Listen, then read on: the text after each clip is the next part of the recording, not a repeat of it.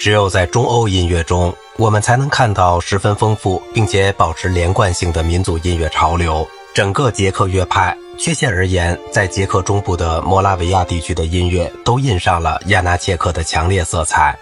尽管他出生于1854年，比普契尼还要早四年，但他的大器晚成和大胆的风格使他被划归到20世纪。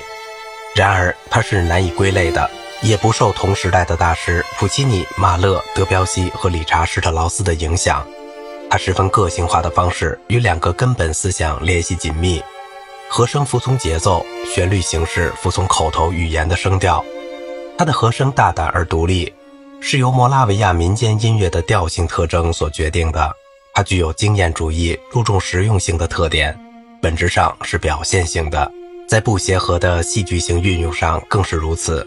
我们还可以注意到，和声越活跃、越紧张，节奏就越沉闷、越松弛。亚纳切克的歌剧是现代音乐剧的杰作，它采用的旋律风格不仅建立在摩拉维亚歌曲的特征上，还突出强调方言的运用。他认真观察普通百姓，尤其是孩子和农民的口头语，这种语言受到外界影响最少。他把口语的曲折变化记录下来。也记录笑声、哭泣、大自然的声音、鸟儿的鸣唱。这种风格在其他声乐中出现了，尤其在为男高音、次女低音、女合唱团和钢琴而作的乐集、钢琴组曲《博物》中和第二四重奏中。人们通常忘记的一点是，亚纳切克是音乐人种学的先驱。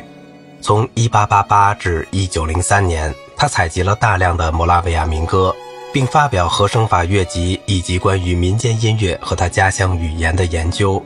这个离群所居者对后世产生的影响，主要在于激起了无数音乐家对民间音乐的好奇心。但是在他之后，捷克乐派最突出的代表人物博胡斯拉夫·马丁奴却受到鲁塞尔和斯特拉文斯基的影响，作品中充满优美而且极其丰富的古典主义。